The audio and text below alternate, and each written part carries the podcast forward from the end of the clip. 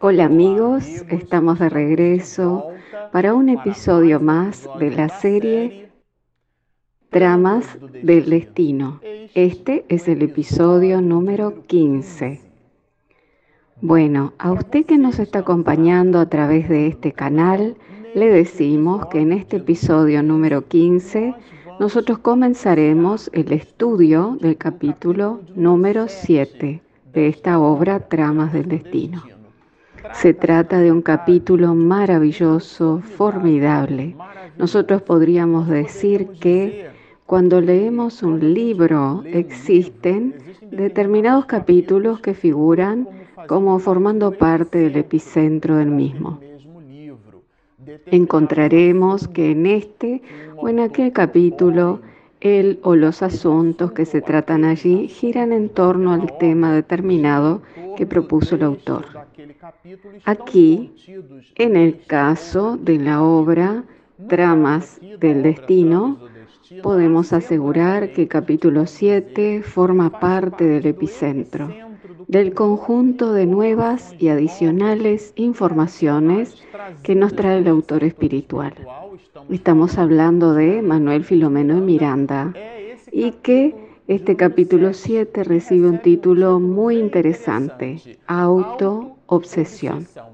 Nosotros aquí separamos un conjunto de informaciones para trabajar con ellas, para que las estudiemos juntos. Eh, nosotros hicimos la lectura de este mismo capítulo varias veces e hicimos una especie de cross-check entre las informaciones que Miranda nos trae y las obras de la codificación. Y será exactamente el objetivo de nuestro el estudio en los próximos episodios eh, de este capítulo número 7. Porque él ya trae en el propio nombre una información muy importante auto-obsesión. Cuando nosotros estudiamos la clasificación que Allan Kardec brinda en el libro Los Mediums, específicamente en el capítulo 23, a la obsesión, o sea, al dominio que algunos espíritus logran adquirir sobre ciertas personas, y después Allan Kardec incluso distribuye esos asuntos relacionados a la obsesión en otras partes de la codificación, en la propia Génesis, eh, la cual es un poco olvidada. Y nosotros siempre asociamos a ese tema de la obsesión con el libro Los Medios, pero en realidad ellas fueron publicadas también por el maestro de León en la Génesis. Pero por H o por B, la definición que Kardec nos brinda en relación a la obsesión, sobre ese dominio que logran adquirir los espíritus sobre ciertas personas. Alan Kardec en el estudio de las obsesiones nos presentará tres grandes vertientes. Él denominará eh, obsesión simple, que leyendo la obra se asimilaría a una gripe, o sea, que todo el mundo la tiene. Esa es la obsesión simple. Es aquella sugestión sobre nuestro psiquismo vía intuitiva dentro de la multiplexidad de nuestro pensamiento y de nuestro psiquismo. O sea que muchas veces nosotros oscilamos. A veces estamos concentrados en cosas buenas, otras veces en cosas que digamos amorales, que son agnósticas al proceso de la moral. Les daré un ejemplo. La preocupación por la comida. Si haré porotos o no. Entonces usted queda preocupado con lo que necesita proveerse para hacer tal comida para la familia o para su propia subsistencia. Y son cuestiones amorales que ocupan nuestra mente. Y existen aquellas otras que son inmorales que son asuntos que visitan nuestro mundo íntimo y que pueden abrir la brecha de sintonía con aquellos espíritus que están en aquella faja de frecuencia. Entonces la mente humana funciona como un verdadero dial de radio. Existe una cantidad inmensa de frecuencias invadiéndonos todo el tiempo y nosotros sintonizaremos con lo que nosotros mismos elegimos con esta o con aquella franja a través de un proceso de sintonía en donde el dínamo es la propia mente de la criatura humana. Entonces esa sintonía simple, apoyada en un pensamiento ordinario, y aquí cuando yo hablo de un pensamiento ordinario me refiero a un pensamiento común, de cosas comunes, cosas ordinarias. Entonces ese pensamiento común o ordinario abre campo para la sintonía con este o aquel espíritu que tenga las mismas percepciones en aquel momento. Y así nosotros establecemos la sintonía con este o con aquel espíritu. Muchas veces esa sintonía es tan directa que nosotros podemos recibir por la vía intuitiva las mismas respuestas, entre comillas lo menciono, a las preguntas que mentalmente fuimos capaces de producir. Y recibimos así las respuestas por vía intuición. Eso es obsesión simple.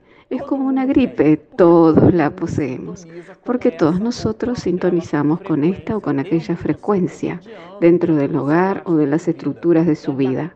Pertenece a la condición humana, a la condición del espíritu, el estar siempre pensando. Bueno, cuando ese pensamiento abre un surco, como un corredor, en donde un hilo de agua de una tenue naciente comienza a fluir, y que con el paso del tiempo va creando un gran volumen.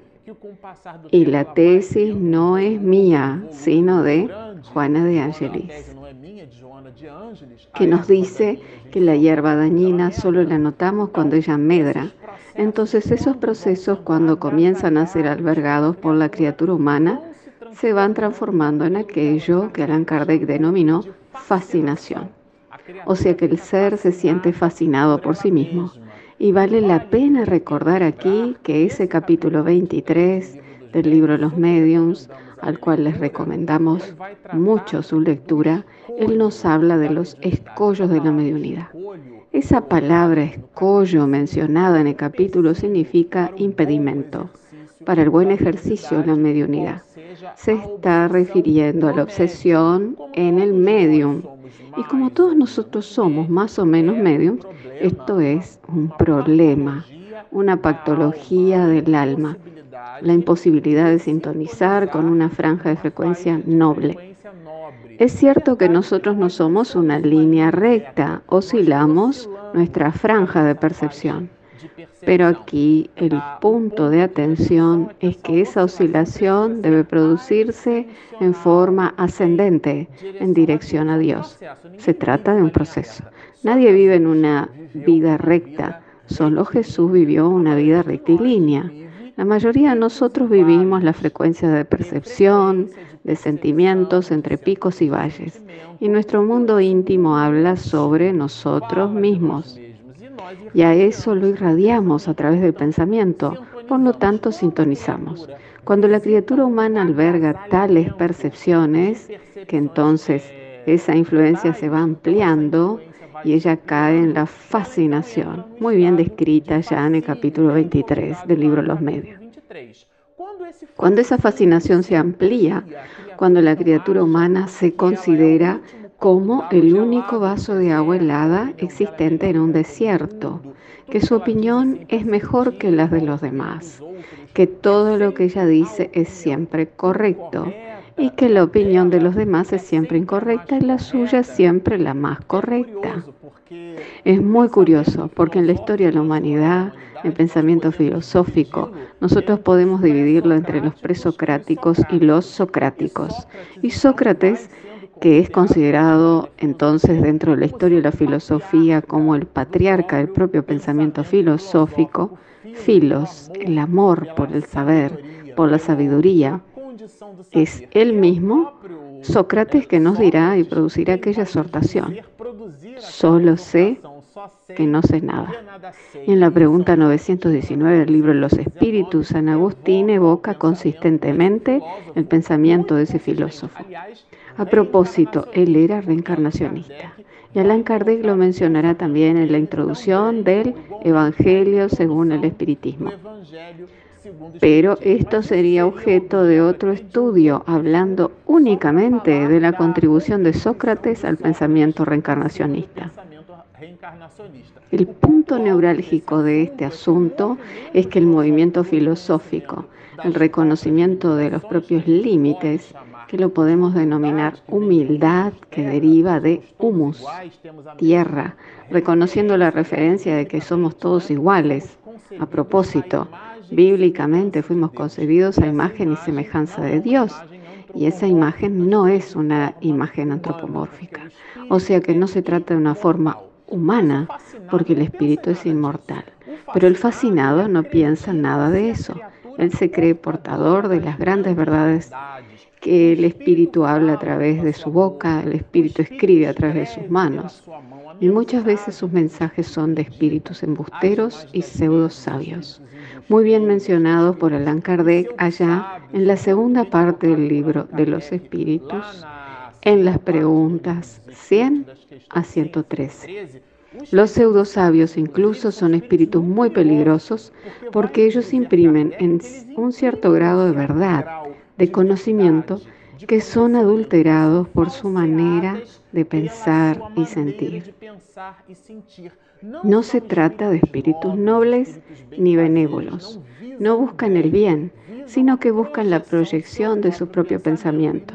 Por lo tanto, no buscan el bien común.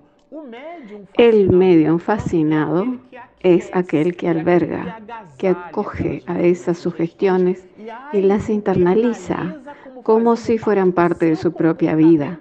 Y eso en lo cotidiano le crean un conflicto muy grande, porque llega un determinado momento en el cual el grado de acoplamiento psíquico entre el fascinado, entre el medium en proceso de fascinación y el espíritu es tan grande que ese espíritu piensa conjuntamente con el medium y se arriba a un determinado momento en donde ya no se puede identificar el pensamiento propagado por el medio, si efectivamente es de él o procede del espíritu o del medio. Pero bueno, aquí hay una ampliación de ese mismo proceso. Allan Kardec presentará el último grado, cuando esa fascinación adquiere una tenacidad tan grande, tan grande, que el espíritu está sobre el eje de aquella persona fascinada.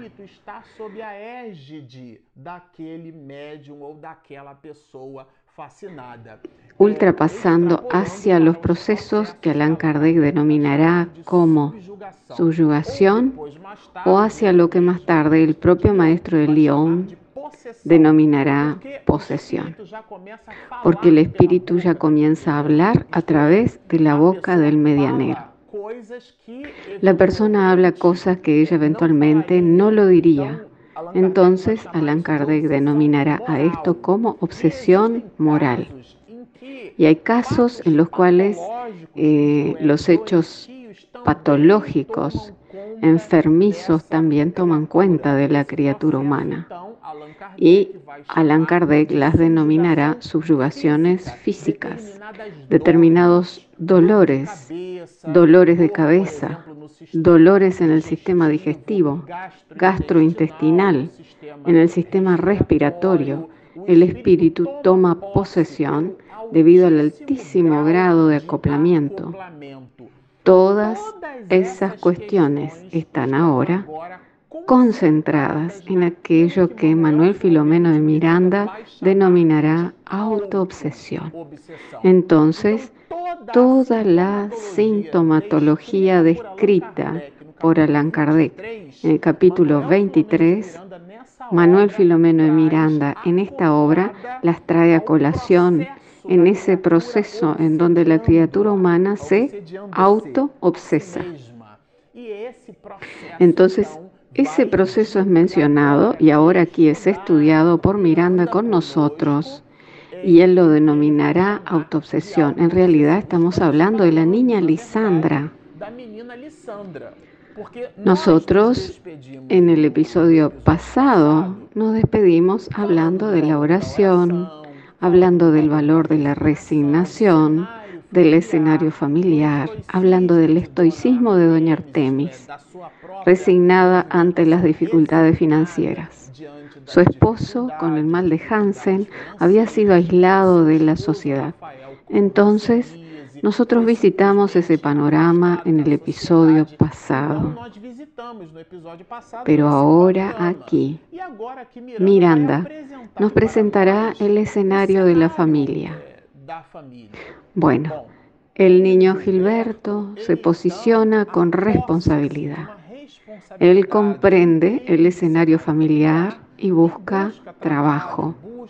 Busca obligaciones en el sentido de poder ayudar a la familia, que se manifiesta aquí a través de un tremendo esfuerzo dentro de aquel escenario de vida. Y Miranda al respecto producirá la siguiente anotación. Gilberto se empleó en una casa comercial adquiriendo total conciencia y responsabilidad. Entonces, delante de la situación familiar, él cambia su actitud, la forma de pensar, de ver y sentir. En compensación, el cuadro de Lisandra, que es el que le brinda el título de autoobsesión a este capítulo, en su caso, en lugar de mejorarse, al recibir la información de que su padre estaba hospitalizado, abre un gatillo y promueve la ampliación de su cuadro patológico que si ustedes recuerdan en el episodio anterior, nosotros comentamos mucho el escenario, la situación de la niña Lisandra, su mirada perdida, sus convulsiones y su proceso total que Miranda trabajará con nosotros en este capítulo. Y Miranda nos brinda esa información introduciéndola en estos términos. Lisandra descendía, lenta, pero continuamente hacia un doloroso proceso de alienación auto-obsesiva. Ahí él ya comienza a introducir el tema los padres habían buscado la orientación de un médico y este le mencionó a la familia que se trataba de una situación muy grave, muy difícil y ardua. Y entonces Manuel Filomeno de Miranda nos brinda una observación de que en los asuntos de enfermedades familiares muy graves, cuando la criatura humana desciende hacia los procesos de rebeldía, porque eso es muy normal, ya que el dolor alcanza el alma. Y la tesis no es mía, sino de Pablo de Tarso. En todos sois atribulados, pero no angustiados, perplejos, pero no desanimados. ¿Qué nos quiere decir? ¿Qué es lo que modifica la percepción de ese panorama? Es la creencia en Dios, la creencia en la inmortalidad del alma ese equipamiento cognitivo espiritual superior. Y Miranda lo cita aquí cuando nos dice así, falta de los conocimientos que le auxiliaran con fuerzas que le permitieran reaccionar sobre su desfallecimiento psíquico y físico. Nutría la autocompasión, pero fijando el desequilibrio en la textura sensible del periespíritu.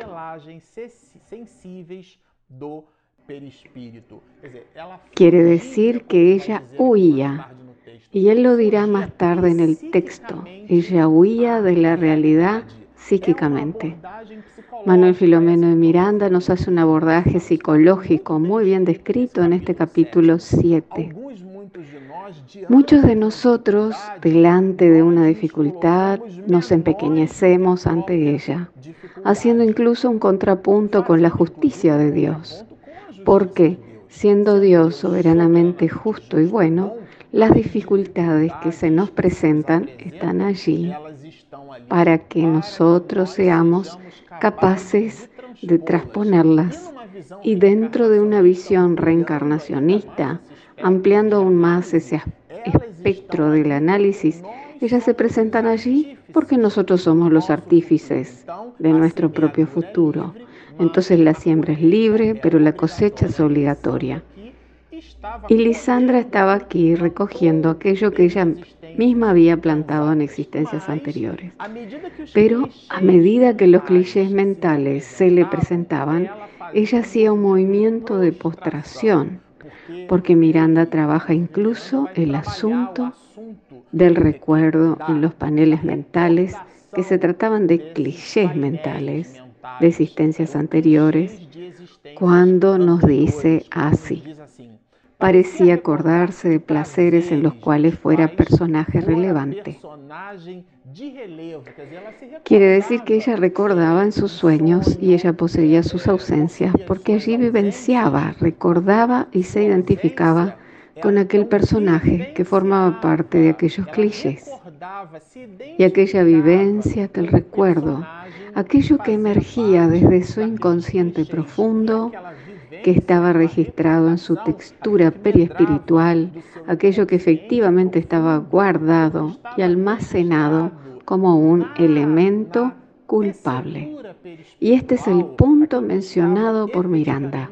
Y así el espíritu que enfrenta aquella misma realidad y recibe un choque. Esse é o ponto colocado por Miranda. Então, o espírito confronta essa mesma realidade e, y Miranda nos dice así. En esa situación, la memoria llena de sensaciones orgiásticas divagaba, recogiéndose con avidez a la penetración cada vez más ansiosa del panorama íntimo que le agradaba. Entonces ella producía, y observen ustedes que la expresión es muy fuerte, escenas orgiásticas. Ella se veía en aquella situación, se percibía allí, le agradaba y hacía un tipo de ausencia de la realidad objetiva, vivenciando única y exclusivamente aquel escenario de aquellos clichés y cómo eh, aquello hacía un contrapunto con su conciencia, el espíritu, Lisandra, ingresaba el aspecto de la culpa íntima, que incluso Miranda trabajará con nosotros esos asuntos relacionados a la autoobsesión. Sin medios de comunicación normales que le produjeran esas ansias y esos pálidos reflejos, se mortificaba al no poder comprender lo que le ocurría y que le proporcionaba deleite, porque ella vivenciaba aquellas situaciones anteriores, digamos que se deleitaba con ellas. Y Miranda menciona aquí que se trataban de escenas de orgías, y aquello alejaba al espíritu de su realidad objetiva y debido a que en las crisis la niña balbuceaba algunas palabras, doña Artemis, la madre, creía que se trataba de experiencias vividas en la infancia pasada. Sin darse cuenta doña Artemis del panorama ni de la situación del drama psíquico vivenciado por ese espíritu. Nos dice Miranda, enfrentaba los episodios macabros de que creía haber participado. Entonces ella comienza a identificarse con aquellas escenas. Ella se identifica como espíritu. Ella lo sabe. Pregunta 621 del libro de los espíritus. ¿En dónde está inscrita la ley de Dios? En la conciencia pero no es en la conciencia del estado de vigilia, sino en la que visita los escalones más profundos de nuestra alma. La criatura sabe cuando se equivoca y entonces Lisandra, delante de aquella situación, ella sabe que está enfrentando un proceso culpable, a tal punto que el propio Miranda nos escribe así. La culpa fijada en los mecanismos del ser consciente, en los recesos del alma, es como una brasa viva que quema.